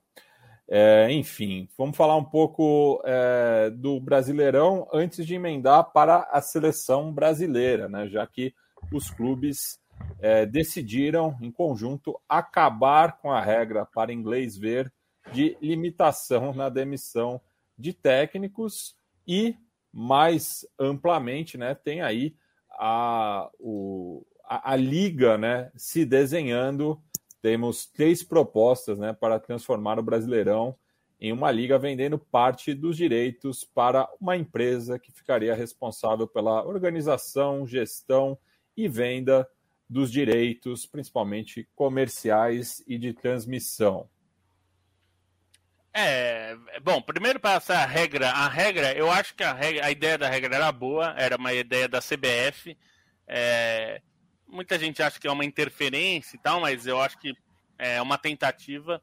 Mas os clubes desde o começo sacanearam a regra e para não ficar muito feio que eles iam rejeitar completamente a regra, eles colocaram é, uma uma um jabuti dentro da regra que transformou a regra num vazio completo, que foi se a demissão fosse por comum acordo, ela não contava para a regra. Então a gente viu ano passado um monte de técnicos saindo de comum acordo, que na verdade não foi comum acordo, foi demissão, mas né, é, os próprios técnicos entraram nessa pataquada aí também, não é que eles tenham muito do que reclamar nesse sentido. É, eu sou a favor de uma regra mais é, italiana, se você, o, o clube é, pode até demitir, só que só pode contratar alguém que não está trabalhando na Série A. Então vai ter que buscar alguém da Série B ou alguém que está parado. E o técnico só pode treinar um time na Série A, ou na divisão que ele está, né? No caso, se ele está na Série B, só pode treinar um time da Série B. Assim, para um pouco do troca-troca, não vai acabar tudo, mas é uma limitação, né? Mas os clubes não queriam a regra ano passado, boicotaram a regra, colocando essa, essa, essa safadeza, né? No, na REC. Basicamente foi uma forma de burlar. E agora foi o Duílio Monteiro Alves do Corinthians. E não estou dizendo porque é o Duílio, porque na verdade foi unânime né, a aprovação, mas ele que levantou essa lebre e falou: gente, é meio ridículo a gente fazer esse. Ele não falou isso, tá? Essas são palavras minhas. Mas a minha interpretação do que eles disseram é o seguinte: vamos parar de ser de fazer esse teatro de, de trouxas aqui, que todo mundo sabe que essa regra não vale nada. Quem queria era a CBF, a CBF não tá mandando em nada, não manda em ninguém. Mas, mas isso, tem... isso foi antes ou depois dele demitir o Silvinho? Com três pois é, não, não, foi antes, porque foi ontem. mas é, foi ontem antes do jogo, no caso, né? Hum. É, mas então a regra acabou. É, foi um teatro e infelizmente é isso. E no caso da transmissão para passar para os colegas é que É, aqui no Brasil acontece o seguinte: ninguém confia em ninguém. Dirigentes, todos acham que vão ser passados para trás pelo colega e não é sem razão, porque aqui só tem, os dirigentes passam a perna um no outro o tempo todo. Né? Isso é muito comum. Os dirigentes não são lá. E não estou dizendo que os em outros lugares são honestos, tá? Mas é que existe um nível de desconfiança aqui que é muito grande. Então, qual é a solução para ter uma liga? É, é ter uma empresa que é o que está acontecendo, por exemplo, na, na, na, Espanha, que a CVC comprou, virou uma espécie de sócia da liga, adianta um dinheiro para os clubes e ela vira sócia da arrecadação. Então, é, no caso da proposta, são três propostas aqui no Brasil. É, você pode ver os detalhes lá no blog de negócios do esporte, eu não vou detalhar aqui, que são muitas coisas, mas o que importa é: todas as propostas envolvem uma empresa virar sócia dessa liga e gerir a liga. Ela fica responsável pela liga, gestão, comercialização de direitos e ela ganha uma porcentagem de toda a receita é, líquida dessa liga. Então, é, uma, a maior parte das propostas é entre 20% e 25% a sociedade. Na Espanha, por exemplo, foi 8%. Eles queriam 20%, mas a negociação foi diminuindo até chegar em 8%. É, não se sabe nada sobre como vai se dividir dinheiro, é, quantos clubes vão embarcar, porque é, supostamente não precisa de todos. Se você tiver 16 clubes na Série A, por exemplo, já é suficiente para formar essa liga e aí vira, digamos, uma aprovação à revelia dos outros. É, de qualquer forma, assim, eu acho essa ideia ruim de vender a liga, mas é um jeito de ter a liga. Sem isso, me parece que o caminho de liga não vai acontecer. Então a gente fica entre é, a cruz e a espada. Aí não sei exatamente o que é pior, mas é, tendo a achar que é melhor uma liga é, com investidores é, estranhos do que nenhuma liga. Mas é difícil saber, porque ninguém sabe de onde vem o dinheiro, são promessas, são cartas de intenções e ninguém trouxe dinheiro para a mesa, ao contrário do que aconteceu na Espanha, por exemplo, onde a CVC colocou dinheiro na mesa pagou aos clubes. Né? Essa daí são empresas, e empresas, inclusive uma delas é a que faz a Copa do Nordeste, está é, é, tá intermediando o negócio. Então, na verdade, as propostas são de empresas que intermediam e dizendo que vão procurar esse dinheiro no mercado. Algumas dizem que já tem parceiros, mas os parceiros são ocultos, ninguém sabe. Então, assim, é zero transparência. Os clubes têm que saber se, se querem acreditar nesse conto. Pode ser que tudo seja verdade, é até possível e provável que seja tudo verdade. A questão é, você não sabe para quem você está vendendo o campeonato. É, então essa é uma questão. E assim, né, o histórico é, é de se desconfiar, né, porque a gente não consegue fazer com que os dirigentes enxerguem os rivais como adversários, mas como sócios também, né, que é a grande discussão, assim, lá nos Estados Unidos eles se entendem, tudo bem, eu posso odiar o time que, né, o Jets não gosta do Patriots, mas assim, os caras sabem que eles precisam uns dos outros para fundar e para tornar o campeonato melhor, que é um pensamento que aqui no Brasil a gente não tem, né? E se for pegar na, na história recente, você teve a criação do Clube dos 13, ela é uma passada para trás de dois dos quatro semifinalistas do brasileiro do ano anterior. Né? Então você tinha o São Paulo e o Atlético, mas deixou de lado o Guarani e o América. Né? O vice-campeão e um dos semifinalistas. Aí, a destruição do Clube dos 13, que vem em 2011, ela vem também puxada por um, né, por dois clubes, principalmente pelo Andrés no Corinthians e a Patrícia no Flamengo, né, tipo, ó, nós somos maiores e a gente quer ganhar mais do que o resto e provocou a destruição do Clube dos 13, que era o arremedo de liga que a gente tinha, já mal fundada, né, e que foi aceitando e entrando os clubes, e, e, é duro, porque eh, a gente não sabe, né? Essa história do. Só queria voltar um pouquinho também na história do, dos técnicos, né? É, quando saiu essa história da, da demissão por comum acordo, eu fui olhar para entender se isso existia mesmo, né? E aí eu vi que existia, que foi uma inovação da reforma trabalhista de 2017, né, aprovada no governo Temer, que instaurou isso para acabar com aqueles acordos de gaveta, né? Agora, o que nunca ficou claro é assim, a CBF monitora como que é essa relação entre os clubes, ela existe um bid dos técnicos, porque se ela monitorasse, ela poderia saber se isso é verdade, se isso como um acordo é verdade. E quando o cara pede demissão de comum acordo, ele recebe menos multa de fundo de garantia, né? e recebe menos direitos em relação a uma demissão comum. Né? Tudo bem, a gente sabe que muita coisa é via PJ e tal, mas existe um acordo, né? existe registro de carteira e tal, e a CBF poderia monitorar isso para saber se era picaretagem, né? se os clubes e os técnicos estavam de, de tramóia, porque era só olhar o, a RAIS, né? todos os documentos trabalhistas que o governo, que os clubes precisam mandar para o Ministério do Trabalho, mas obviamente que isso por quê? Porque, na verdade, fica aquela coisa, né? O técnico fica assim, pô, se eu pedir demissão, eu também não posso trabalhar em mais um clube, né? Então, o técnico também fica naquela situação de, pô, se eu não topo um comum acordo, não vou ser contratado, né? A mesma coisa que o trabalhador comum que não, não aciona o, o patrão na justiça porque tem medo de ficar marcado e queimado no mercado. Então, é, é um pouco isso que você falou, né, Lobe? Tudo baseado na desconfiança, né? A gente, infelizmente, aqui no Brasil, é sempre o princípio é sempre o outro quer me ferrar, o outro não, não é que a gente vai se ajudar. E isso vale tanto para essa questão dos técnicos quanto para a construção de uma liga, né? E é complicado porque é, eu sempre, quando vinha essa coisa, ah, o Corinthians e o Flamengo querem ganhar mais e, e o Palmeiras também quer e não sei o quê. É, vocês querem o quê? Vocês querem 36 Corinthians e Flamengo, né? Os clubes não são capazes de perceber que o campeonato só é interessante se todo mundo é forte, né? Se você, tudo bem, eu, claro que todo mundo quer mais dinheiro, mas se você não perceber que uma divisão justa vai fazer um campeonato chato, um campeonato desagradável, né? Isso para mim é muito óbvio que precisava se pensar que o, o, outro, é claro que é meu rival em campo, mas no fundo ele é meu sócio, né? O futebol como negócio, os clubes são sócios entre si, os clubes né, é muito simples de reconhecer, qualquer torcedor reconhece. O meu, eu sou palmeirense. O Palmeiras só é grande como é grande porque também existem o Corinthians, o São Paulo e o Santos como rivais diretos aqui. Porque se ele estiver sozinho em São Paulo, sem rivais, ah, beleza, ele é o maior de São Paulo. Tá, grandes merda. E aí? Com quem que você disputa? Com quem que você bate de frente? Qual que é a graça, né? É, é isso que às vezes os clubes parecem ter dificuldade em, em perceber, né? Não, embora o capitalismo seja assim mesmo, né? Enfim. Bem, mais uma rodada de comentários aqui. O Marcelo Grava pergunta o que achamos da musiquinha do Abel Ferreira. Apesar da letra meio cafona, achei muito massa ver como um cara caiu de paraquedas aqui mobiliza todos no clube. É só abraçar que não vira zoeira. Abraços ao Viverdes. Cesarotti, você que é a parte interessada, mais corneteira, o que, que você achou?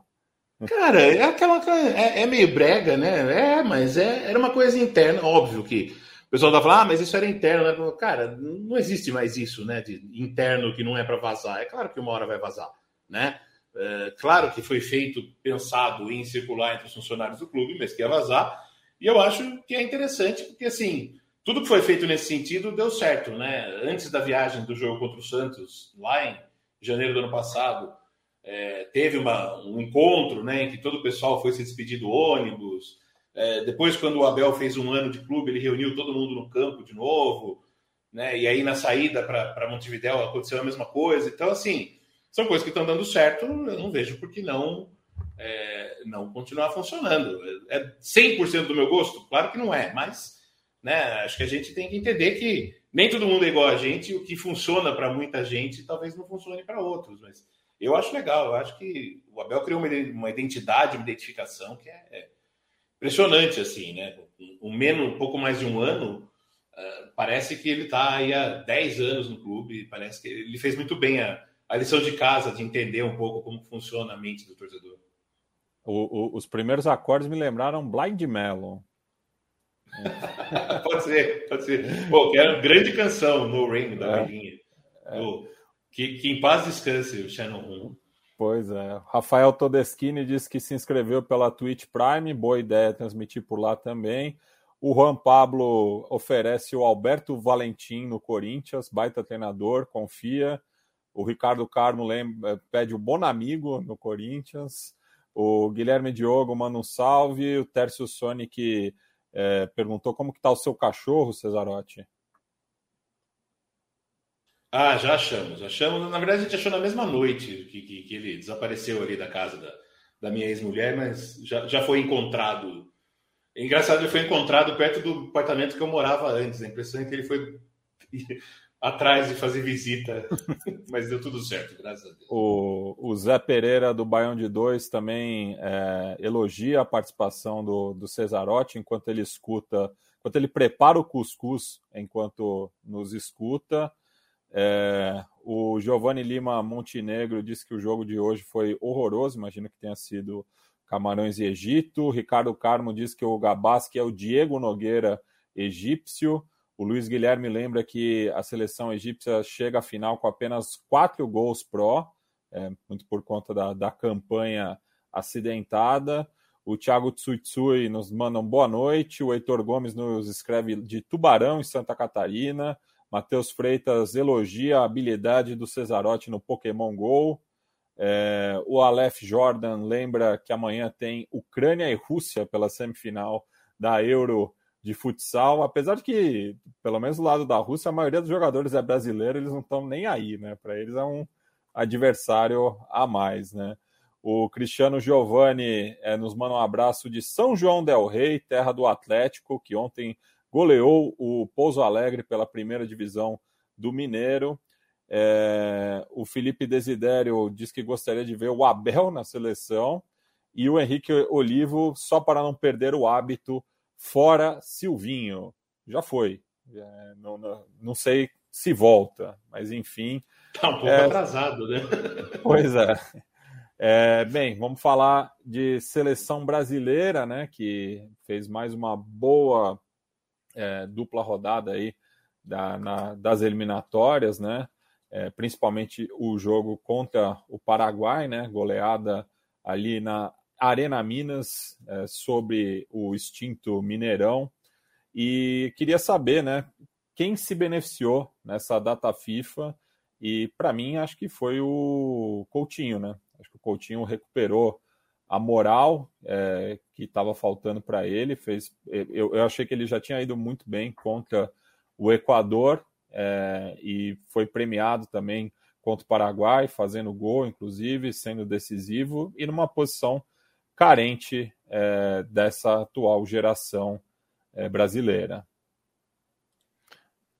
É, é, eu acho que o Coutinho foi um dos que mais se beneficiou. Teve jogou pouco no contra Equador, né? Tava jogando bem até sair e acho que o Daniel Alves acabou se beneficiando meio sem querer, assim, é, no sentido de que era uma data FIFA do Emerson, né? É, ele, ele foi escolhido para ser titular, ganhar minutos, mostrar o que sabe, só que ele foi expulso e aí ficou suspenso do jogo seguinte. Quer dizer, ele provavelmente jogou fora a chance dele é, de brigar pela vaga, né? Hoje acho que o Danilo está na, tá à frente nessa disputa na, na, lateral, mas o Danilo tem as atuações ruins na Copa, né? A ponto de terem de ter perdido a posição para o Fagner. Então acho que o Daniel Alves acabou é, quase que por falta de concorrência, é, ganhou espaço de novo e acho que tem uma boa chance de estar na Copa. É, eu vou o Fagner, um jogador. O Fagner já tomou a dose de reforço por via das dúvidas, né?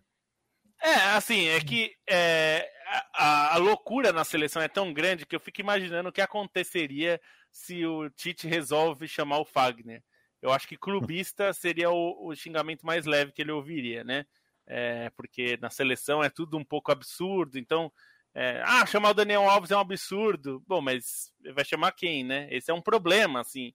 Eu acho que nem o Tite mesmo queria ter que, ter que recorrer ao Daniel Alves, mas não tem muito jeito.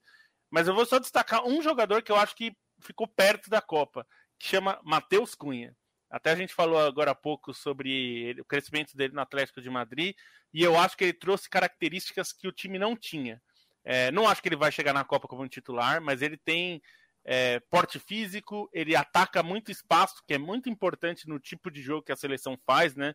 É, não adianta ser um 9 é, pesadão, é, precisa ser um cara que se movimenta, que articula bem com os, com os, com os colegas ali, ainda mais com pontas tão rápidos, né? Quanto é o Rafinha, quanto é o Vini, e o próprio Neymar, que não é hoje um ponta, mas é um cara leve, rápido, né? Então, é um cara que eu acho que ganhou pontos e eu diria que hoje ele é o favorito para ir como centroavante. Talvez não como titular, acho que até provavelmente não como titular nesse momento, mas estar no grupo. Mais do que, por exemplo, Firmino, mais do que Jesus, que eu acho que já está brigando mais na ponta do que como centroavante, mais do que Gabigol, que, que parece que perdeu espaço. Então, essa é uma surpresa que eu acho interessante. Não, não esperava que ele ganhasse esse espaço e ele ganhou e acho que foi bem. É, acho que vale destacar também a partida do Marquinhos contra o Paraguai, né? Porque acho que o jogo do Brasil funcionou muito bem com esses lançamentos longos, já era algo que é, contra o Equador foi o que deu certo, enquanto teve o mínimo de jogo ali no primeiro tempo, até que tudo se transformou numa troca de voadoras. É, mas contra o Paraguai também acho que funcionou muito bem esse tipo de lançamento, esse tipo de jogada, e o Marquinhos foi um, um, um armador ali de trás, né? Ajudou muito, participou é, duas vezes do, da construção dos gols. Acho que fica um destaque para ele também, e acho que para mim uma coisa que fica é o pecado que é a seleção geralmente ter que escolher um entre Fabinho e Casemiro, né? Porque acho que o Casemiro indiscutivelmente tá ali do lado do Kanté, embora o Kanté não esteja fazendo exatamente essa função atualmente, mas acho que se tivesse uma seleção do mundo igual, igual em outros tempos, a posição de primeiro volante seria ocupada ali por Kanté e por Casemiro numa, numa eventual convocação, mas tem o Fabinho também que entrega demais e também fez uma grande partida dessa vez, acho que é um cara que é, o jeito que ele funciona, né, ele é um um motor de time praticamente. É um cara que acho que contribui muito, é um cara que é uma pena ter que escolher entre um e outro, e acho que até pelo jeito que o Tite prefere jogar, é realmente ou um ou outro, mas é uma, uma pena. E assim, pensar que o Fabinho poderia estar contra a Bélgica em 2018. Né? É, e, uma coisa que eu queria né, é, ver testada na, na, nas duas próximas rodadas é essa opção do, do Militão pela direita, né? Que talvez seja a posição com mais dúvidas, né? A, a, lateral direita, e ver como funcionaria um esquema, já que ele já atuou assim, é, tanto no São Paulo, no Porto, não sei se no Real Madrid, mas é, sabe fazer essa função também, e daí daria é, mais espaço, né? Pro, é, pela direita, né? Pro, pro, o, o, jogo fluir né, pela, pela ponta direita, enfim, é, pensando no, no ataque dessa retaguarda, mas é algo que seria interessante ver num, num jogo competitivo, né, já que o Brasil, enfim, já está classificado é, com muita antecedência, né, é, é, a melhor campanha da, da história da seleção brasileira nesse formato, e pega né, o, o Chile na próxima rodada, é, e encerra contra a Bolívia em La Paz. Né? O, o, jogo contra o Chile acho que mais pegado, né? porque La Roja ainda está brigando aí por uma vaga direta ou indireta, mas jogando em casa, né? enfim, é, o Tite pode dar mais rodagem aí para outros jogadores é, que estão pedindo passagem. É, nesse caso do Militão é até um pouco curioso, né? Acho que Tite poderia olhar um pouco o que o Diego Alonso está fazendo no Uruguai, que é mais ou menos esse esquema, né? Botando o Araujo na direita e soltando o Oliveira na esquerda. Acho que pode ser um mecanismo interessante, até pensando em característica dos jogadores mais à esquerda, em momento até é, desses caras. Acho que poderia funcionar bem, porque é difícil, né? Assim, o Marquinhos é um cara que contribui muito nesse tipo de construção de jogo. O Thiago Silva, na minha opinião, foi o melhor jogador brasileiro da temporada passada de 2021.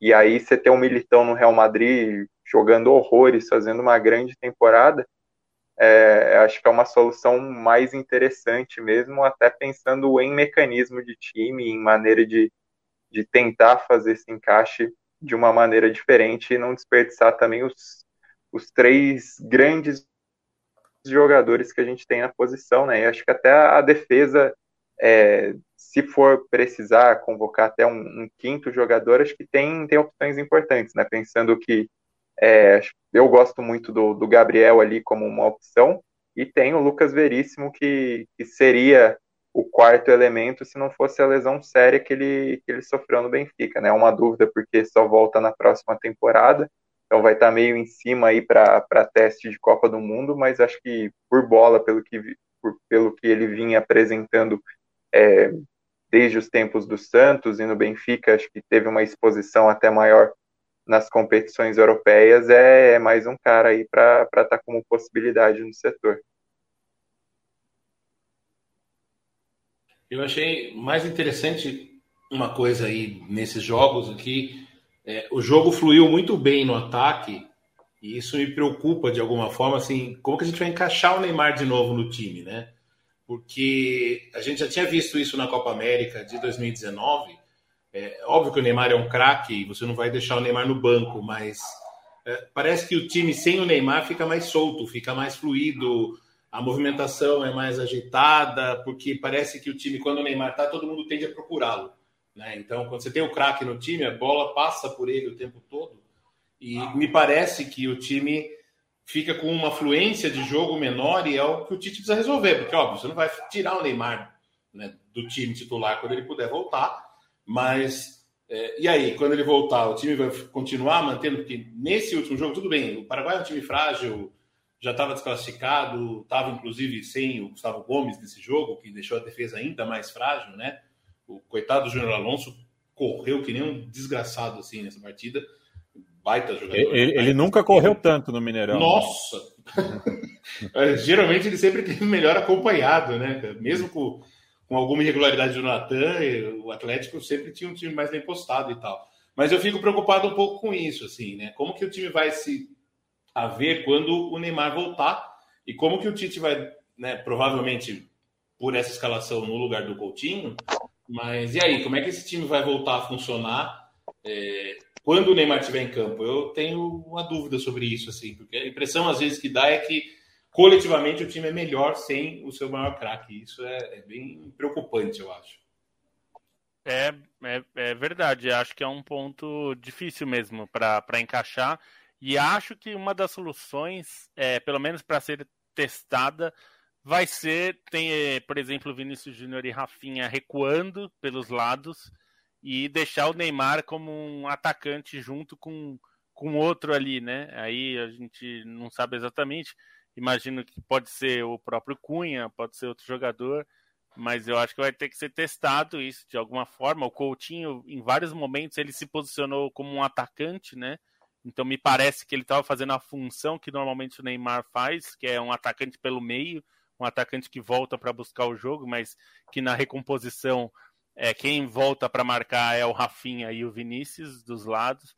Então é interessante. Eu acho que para mim o que mais, é, eu até escrevi na Trivela essa semana sobre isso, o que mais chama a atenção é que houve uma renovação silenciosa nesse time. É, se a gente pensar em como foi o processo de 2018 para cá, é, vários jogadores entraram e saíram do time e alguns hoje parecem longe da Copa, como o Everton Cebolinha, que em 2019 foi um dos melhores do time na Copa América, né? Mas hoje ele já não, não parece ser uma opção. E outros. Richarlison, né? Richarlison também perdeu muito espaço. O próprio David Neres, que em 2019 começa a Copa América como titular, hoje, quem tá no grupo e parece que não vai sair até a Copa é, é o é Anthony. Anthony. É. é. o Anthony. É, e aí você o, Anthony. O, é, é, a decisão do próprio Ajax, né? O Ajax preferiu é, ficar com o Anthony e mandou o David Neres para o Shakhtar. É, então, e o, é, o Anthony tem 21 anos, o Rafinha tem 25 anos, né? Então, assim, são jogadores que já são um pouco mais jovens, né? E aí a gente vê mesmo e, alguns E, e me parece também, Lobo, que a, a, a, seleção olímpica que foi campeã em Tóquio ganhou muita moral com o Tite também. Ganhou. E eu acho que ganhou, assim, muitos jogadores entraram em campo e jogaram com o Tite. Vou dar dois exemplos aqui de jogadores que foram muito pedidos, aqui no Brasil especialmente. Gerson e Gabriel Barbosa, nosso famoso Gabigol. O Gerson foi muito Somente mal. Gabi agora. Somente Gabi, né? É, é porque acabou os gols, né? Não no Flamengo, só na seleção. Não, mas o, o, o Gerson foi muito mal quando jogou. É, e eu acho que isso pesou muito contra, a ponto de eu acho que ele não. Ele pode nem ser testado nas próximas. Não quer dizer que ele não vai para a Copa, mas eu acho que a chance dele hoje diminuiu bastante. E até outros porque como o Bruno, Fred, até porque o Fred está muito bem na seleção. Sim. Né? É, o, o Fred eu acho que se recuperou no Manchester United, que teve um momento ruim, e hoje ele é um jogador bem importante, o Rangnick gosta muito dele, e eu acho que na seleção ele vem jogando bem, né? É, é, um, é um jogador que a gente, a gente pode discutir se o Tite deve jogar com Casimiro e Fred, tal, que acho que é a discussão que muita gente é, é, é entra, né? Eu não jogaria sem dois volantes, considerando é, a recomposição que o Brasil tem, que não é grandes coisas. Mas eu entendo quem fala que, por exemplo, tem que ser Paquetá e, e Casimiro. É, enfim, o Paquetá é um, né?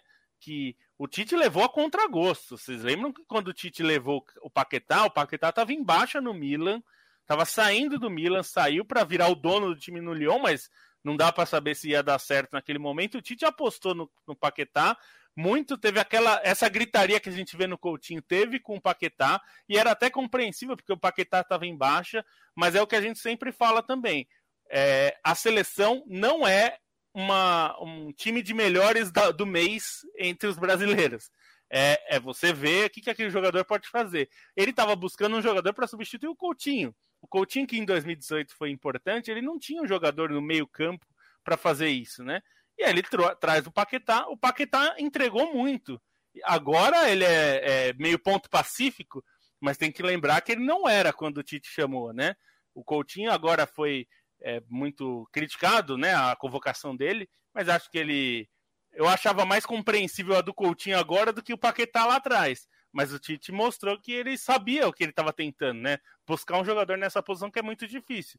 Jogadores que, por exemplo, o, Emerson, o, Everton Ribeiro, que era um jogador meio que nessa posição do Paquetá em alguns momentos, né? O Tite queria te, testou ele pelo meio ali, né? Embora ele jogue mais na ponta em geral, e ele também não conseguiu entregar, né? E eu acho que ele é um cara que também está ameaçado.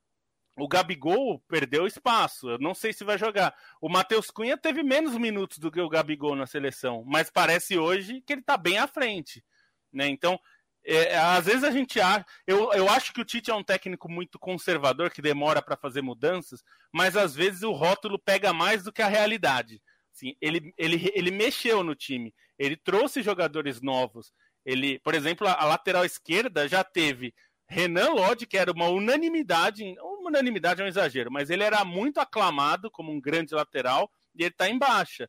O Alexandro nunca foi muito querido, mas ele teve bons momentos, está em baixa e agora está jogando meio por falta de opção. O Arana, eu acho que é o único desses aí que não está, que tem boa chance de ir para a Copa, porque vem jogando bem. Quando jogou pela seleção, poucos jogos, mas foi bem. Então acho que ele deve voltar em breve. É... E não tem muitos, muitas opções, né? O Alex Telles foi bem, ok, não foi brilhante, acho que está na briga, porque está tudo meio igual. Mas eu acho que teve bastante movimentação ali. O Bruno Guimarães, como o Cesarotti, vocês falaram, todos, o Stein também falou, de, você falou, Matias, da, da a seleção olímpica forneceu muitos jogadores, porque esses jogadores, quando tiveram chance, jogaram bem. Né? Outros jogadores não tiveram esse desempenho. Então, eu acho que é, eu contesto um pouco o número de chances que o Tite dá para alguns jogadores. Acho que poderia dar mais, para mais chances. Por exemplo, poderia ter dado chance para o Rafael Veiga. Não sei se ele tem nível, tá? Para chegar nesse, nesse no topo, mas a gente não sabe hoje. E não sabe porque ele não testou. É, a gente poderia ter o Caio Henrique na lateral esquerda, outro jogador de seleção olímpica. A gente não, não foi testado. Mas tem. E o Claudinho, que para mim na seleção foi muito bem na seleção olímpica. E acho que é um cara de meio campo que pode aparecer. É, mas isso acho que são opções muito mais pessoais do que qualquer absurdo. Nenhum desses é um grande absurdo se estiver fora. E acho que tem renovação. A gente pode não gostar do futebol da seleção, isso é uma outra coisa. Mas dizer que o Tite joga, vai com o mesmo time de 2018, que ele não mudou nada, não é verdade, né? E a gente tem que pensar também que falta menos de um ano para a Copa e não tem muito como inventar moda, né? Vamos combinar. Eu adoraria ver, óbvio que tem um clubismo aí, mas eu, claro que eu quero ver o Danilo, por exemplo, mas não é hora agora, cara. Não é, não é momento agora de fazer esse tipo de teste. Entendeu? Assim, poderia ter chamado antes, poderia, mas não chamou antes, agora não adianta chamar. Né? Agora eu acho que. E é, e é uma posição. E é uma posição uma muito posição bem servida, né? né? É, é uma posição bem servida. Lateral esquerdo, né? Você estava falando, estava pensando assim, pô, vamos pegar os, os grandes times, né? Os últimos, os melhores colocados. Cara, é tudo gringo, né? Tem o Arana do Palmeiras, era um Uruguai, agora é outro. Uh, no, no, Flamengo também é. É um veterano. É, é, o... é o Felipe não, Luiz encerrou é o Felipe, Felipe Luiz. É, Felipe Luiz e o reserva é um estrangeiro, quer dizer, não tem opção mesmo, né? A gente já teve uma geração gigantesca de laterais esquerdos que passou, né? Existia Roberto Carlos, Júnior, Serginho, Serginho Silvinho, Felipe, né, você tinha cinco caras ali que podiam jogar tranquilamente na seleção ao mesmo tempo, mas esse tempo mas, foi, né? mas eles deram azar que tinha um craque na posição, né? Pois Que é o é, Roberto é, Carlos, que talvez exatamente. seja um dos maiores da história. Então, é, é difícil mesmo. Eu acho que as laterais são a posição mais fraca nossa, como, como elenco, né? E assim, Não eu acho que o Daniel, laterais. o Daniel só sai, só não vai para a Copa hoje, não sei se como titular, mas ele só não vai para a Copa se ele se machucar na, na véspera de novo. Co- Isso como aconteceu, claro. como aconteceu em aconteceu na 2018. Rússia. Exatamente. É, o É, isso- falou, ele devia ter testado, eu, eu acho que ainda tem tempo, ele devia testar o Militão ali, como vocês falaram também, ele já jogou nessas, nessa posição, ele podia tentar três zagueiros só para testar essa formação, até porque eu acho que a Copa você tem que ter uma carta na manga, o time pode estar travado na Copa, isso acontece, não, com, não, é, não é só com o Brasil, a gente vê a Alemanha na Copa 2018 não conseguiu sair daquela mesmice ali e, se, e acabou eliminada. O próprio Brasil se enrolou porque não mudou o time. É, gente- isso acontece. A França foi campeã quando colocou o Giroud no ataque. Ninguém queria o Giroud. E, o- e o Deschamps falou: eu vou colocar porque não adianta jogar com ataque é, com Griezmann, Dembélé e era Griezmann, Dembélé, quem era o outro? E o Mbappé, claro, Mbappé. Era, era esse, esse ataque não funcionou. Ele teve que tirar e colocar o isso mudar o time, saber estar preparado para uma mudança é importante. Espero que o Tite tenha um plano, porque senão, assim, se esse time não engrenar, você faz o quê na Copa? Pois é. E bem, falando rapidamente é, é, no pique aqui da, do, do restante das eliminatórias da Comembol, queria ouvir do, do Stein é, sobre essa, essa briga aí, né, pelas últimas duas vagas, né, porque acho que o Equador está praticamente garantido no Catar, é, só um desastre tiraria é, Lati do, do Mundial a ser disputado no final do ano, mas a gente tem é, coisa interessante aí, principalmente com o Uruguai, né, pegando duas seleções concorrentes, é, mas que foi ressuscitada aí pelo Diego Alonso, que fez algumas trocas interessantes, né? Você já citou o Ronald Araújo, mas o Facundo Pelistri também teve bastante rodagem. Aproveitar e mandar um abraço para o meu amigo Vinícius Incrote, que é fã desse jogador e que me cornetou na semana passada porque eu falei que o, o Jimmy Garoppolo não ganhou nenhum anel, mas eu tava claro que eu estava querendo me referir como titular, né? Anel é, de Super Bowl como quarterback reserva, pelo amor, né? Bom, acho que o Uruguai termina esse, essa data FIFA como o grande vencedor aí, né? Considerando as duas partidas, teve a estreia positiva contra o Paraguai para tirar esse peso é, do novo treinador, e aí contra a Venezuela, com o centenário cheio, é, uma, uma Venezuela até que vinha de uma, uma rodada positiva né, na estreia do Peckerman, uma goleada sobre a Bolívia, o Uruguai conseguiu ter uma, uma partida resolvida facilmente, né? O jogo até acho que se esperava que a Venezuela complicasse um pouco mais exatamente por essa partida anterior é, contra a Bolívia, mas o Uruguai foi soberano no jogo. É, teve o Pelistri fazendo um carnaval ali pelo lado direito, funcionando muito bem. É, foram duas vitórias fundamentais para um Uruguai que realmente pega Peru e Chile nas duas, nas duas últimas rodadas, então tinha que estar tá com sangue nos olhos nesses jogos mesmo, tinha que funcionar. Acho que o Godin também achei que ele foi muito bem nos dois jogos, até acima do que eu esperava por uma fase recente. Acho que até um bom sinal é, para o Atlético Mineiro. Dessa, eu achei que essas duas rodadas das eliminatórias foram bem legais. Acho que nessa terça-feira agora uma vitória que também merece ser destacada é a do Chile sobre a Bolívia por 3 a 2 em La Paz. Foi uma ah, foi, acho que foi o melhor jogo do dia, assim, em qualidade dos dois times, né, de, de drama também, de resposta. A Bolívia poderia ter complicado se não fosse a grande atuação do goleiro Brian Cortes.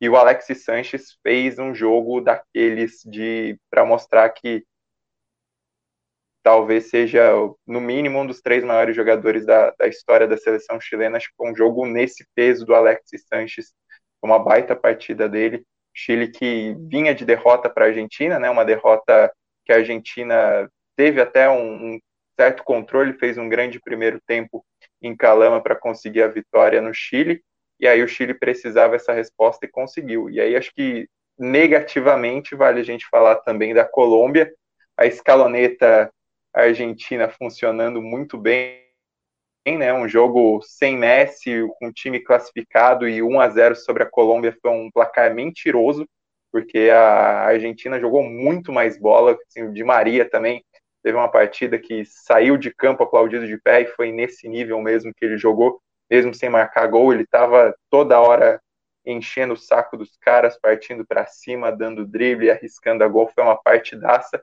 mas a Colômbia chega num momento horrível, né, assim, que a Colômbia tem feito nessas últimas rodadas das eliminatórias é inominável, sete partidas sem vencer, seis derrotas no período e um empate, é, seis empates no, não, seis, seis derrotas e um empate. E, e aí, nesse período também, e, sem marcar gol. Não marca gol desde é. a abertura do retorno, né? Na, é, nessas sete diante do Chile. Essas sete rodadas, assim, o Rueda tentou até fazer algumas mudanças que não deram certo claramente, botar o Borja no ataque no lugar do Falcão Garcia, por mais que o Falcão Garcia tenha ido mal é, na partida anterior, na derrota contra o Peru, em que a Colômbia teve muito volume de jogo, martelou muito e, e tomou um gol no final. Dessa vez a Colômbia não fez nada que prestasse. Acho que a, a Colômbia é uma grande decepção. No papel, tinha que estar entre os quatro primeiros, considerando qualidade do elenco, mas não vem fazendo isso. Acho que a esperança que sobra para a Colômbia é ter uma tabela mais fácil, né? Pegar a Bolívia em casa na próxima rodada e depois visitar a Venezuela, mas não acredito, assim, acredito que possa ter na última rodada ainda por esse nível que a Colômbia tem apresentado e pelo que a Venezuela trouxe com o Peckerman, o Peckerman frustrando a seleção na qual ele foi tão importante que ele levou para duas Copas do Mundo, encerrou um hiato aí é, considerável, né, de 16 anos sem disputar uma Copa do Mundo acho que o Peckerman ainda pode frustrar a Colômbia, que para mim tem, tem sido a grande decepção. Né? Algumas seleções a gente já sabia que por inter safra, por é, mudança de ciclo, elas estariam mais fracas do que em outros momentos. Chile, é, a própria, o próprio Uruguai, o Peru, que foi para 2018, acho que o que o Gareca faz com o Peru é milagroso.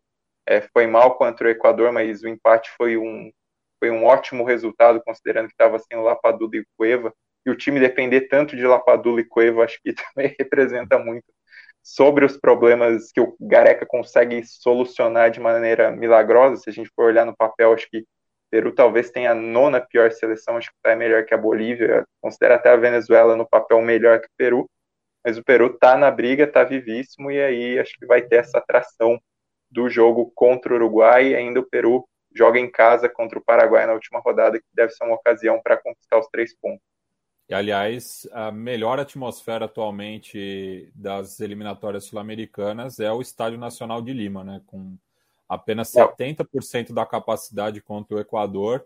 Estava impressionante, assim, né? Pensando também na rivalidade entre os dois países, né? A última guerra, de fato, do, no continente foi é, a, a, a, guerra do Cenepa ali no, no, meados dos anos 90 entre Peru e Equador é, e um clima muito bom assim né? De, de, deu, deu, um clássico pegado né? O jogo foi é, bastante disputado. O Equador podia ter saído com a vitória foi superior mas o, o, o Peru reagiu né? Com o Flores novamente o grande nome dessa é, dupla rodada, né? Ele fez o gol é, em Barranquilha e o gol em Lima, é, mantendo aí o sonho do, dos incaicos de disputarem a segunda Copa consecutiva, mas tem esse jogo decisivo contra o Uruguai que vem numa crescente muito boa, né? O Uruguai que não vencia é, uma, uma, os dois jogos da mesma rodada desde a abertura das eliminatórias de 2018, quando assumiu a liderança na ocasião, mas se vencer o Peru na próxima rodada e é, o Brasil vencer o Chile, o Uruguai se classifica antecipadamente, tal qual é, há, quatro, há quatro anos. Não, é, a maneira como o time conseguiu melhorar no segundo tempo, muito na, no empurrão da torcida, né? A seleção peruana, acho que conta muito, porque era um jogo que estava muito difícil para o time, assim, fez o gol e não melhorou tanto assim, mas acho que o time meio que sobreviveu abraçado pela torcida mesmo nesse momento. E só para fazer a correção do, do, da Colômbia, é, das sete rodadas são três derrotas e quatro empates. Né? Antes eles estavam numa sequência de 0 a 0 ali, tirando a derrota para o Brasil por 1 a 0 e aí agora essas duas rodadas perdeu a Colômbia perdeu para o Peru num jogo que tinha nas mãos e perdeu para a Argentina num jogo que 1 a 0 ficou muito barato. Bem, é, e perguntaram ali atrás, né, se se tem alguma definição sobre Brasil e Argentina, e o meu palpite é que esse jogo não vai ser realizado. Eu acho que falta data e. A promessa. As, é, é para o dia 9, né? Semana que vem deve sair alguma coisa. Eu também apostaria. Eles vão jogar a moeda para cima e meter um WO para um dos dois e deixar o outro chorando, esperneando e pronto.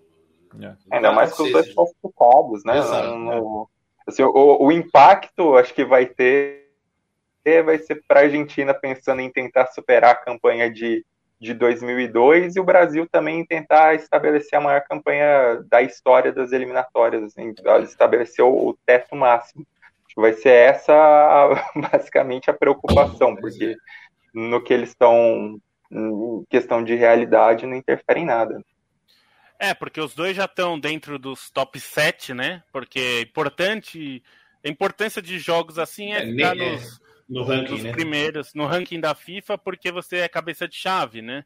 É, então o Brasil tá ali né, nos primeiros, tá brigando com a Bélgica pelo primeiro lugar, a Argentina nesse momento está em quinto, então não está muito ameaçada de perder uma posi perder posições ali suficientes, então não é não é uma grande questão não. E os dois vão se enfrentar é amistoso em junho provavelmente, né? Tá e também o, e o sorteio vai ser agora, né? O sorteio vai ser em abril, antes até da repescagem mundial né, no primeiro de, primeiro de abril, acho que vai ser o, o sorteio. Então, no, já provavelmente essa rodada de março vai fechar os cabeças de chave, né? Então... Pois é. Bem, agradeço a presença do Cesarotti mais uma vez aqui conosco e venda o seu peixe, Cesarotti. É, aonde podemos escutar o Olympicast e quais são os próximos projetos aí? Ah, o Olympicast eu publiquei agora esse ano três episódios, o último foi agora nessa madrugada, inclusive, falando da Olimpíada de Inverno, né? Olimpíada de Inverno que começa oficialmente amanhã cedo, nove da manhã, a abertura, sexta-feira, para quem vai ouvir o podcast, né? Sexta-feira, nove da manhã, a cerimônia de abertura, mas já está tendo competições, já teve alguns, algumas madrugadas de curling, alguns jogos de hockey, e eu vou continuar acompanhando, então. Você pode me seguir no perfil pessoal aqui, do Cesarotti, ou no arroba Olympicast, que é o perfil do podcast, a gente vai comentar por ali e provavelmente soltar um episódio avaliativo no final de como foi a Olimpíada de Inverno, e em seguida um episódio sobre as Paralimpíadas de Inverno, que também, né, também existe o movimento paralímpico de inverno, teremos brasileiros, inclusive com boas chances de medalha nas Paralimpíadas de Inverno. Então, vamos abordar isso. E para mim, Sempre uma honra participar aqui com os amigos da Trivela. Estou sempre à disposição. Um grande abraço a todos. Bem, Aliás, e... fala. Cesarotti, fala sobre seu projeto aí do, do livro. Ah, favor. sim, também, verdade. O, Para quem se lembra, durante né, o ano anterior à Olimpíada de Tóquio, eu publiquei, a gente publicou na Trivela, coluna com perfis de grandes perfis de jogadores e grandes histórias né, do futebol olímpico. E eu já juntei isso tudo num arquivo só e devo publicar em e-book nos próximos semanas ou meses, né? Ainda vou preciso revisar, preciso dar uma. Tem texto inédito, vai ter dois textos inéditos em relação né, que não chegaram a ser publicados na, no site. E em breve, aí, comecinho de março, provavelmente a gente já tem uma data para colocar esse book aí, uma produção literária com o selo Trivela de qualidade. Bem, de bem. E não sei se você estava acompanhando, mas o Bentão segurou o empate sem gols no Canindé. Ah, acompanhei, é... acabei de ver aqui. Meu irmão, tava, meu irmão tinha mandado uma mensagem, pô, vou sofrer em dose dupla hoje, porque meu irmão é São Paulino, né? E... É, enfim, lá em Bragança. Mas o tricolor tá 1 a 1 né? Já conseguiu o empate. Ah, conseguiu. É isso, Já viu, então, acabou de pingar aqui o empate.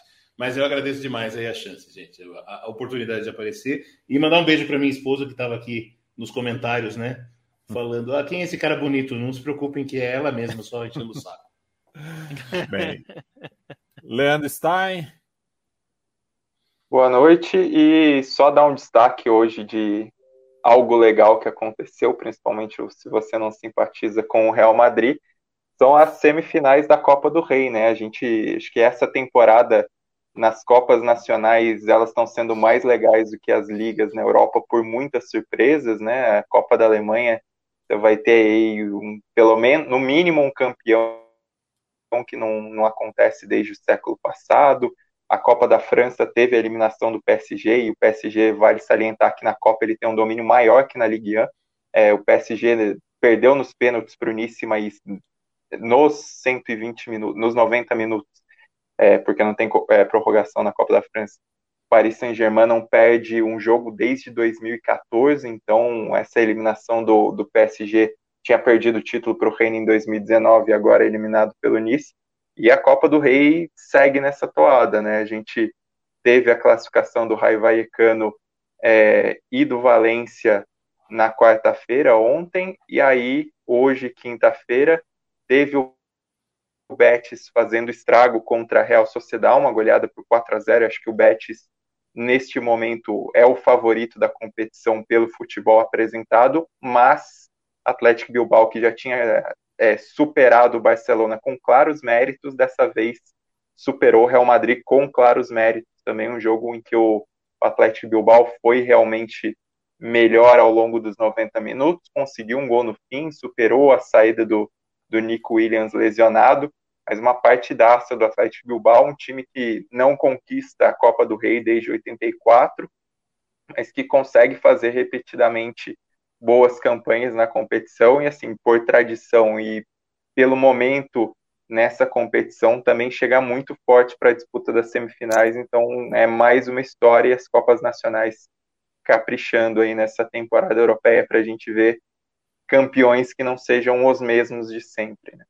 Bem, vamos ver para quem os bilbaínos vão perder para a final, né? Porque ano passado perderam duas finais em menos de um mês. Felipe Lobo, segunda-feira, 18h30, voltamos aqui. É isso, até segunda-feira. Só quero é, ressaltar que eu fui consultar, porque eu não tinha consultado antes, os três palpites da semana passada e eu gabaritei, tá? Vou avisar vocês, os detratores, os haters.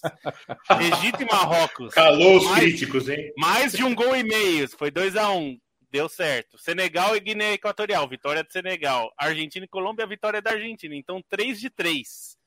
Então, Aí, vou fazer igual, vou fazer igual o Curry quando acerta, né? Aqui, ó.